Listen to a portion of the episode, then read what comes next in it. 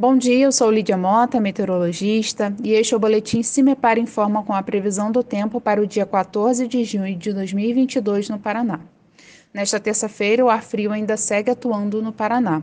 O amanhecer ainda será com temperaturas baixas, com valores abaixo dos 10 graus em boa parte do estado.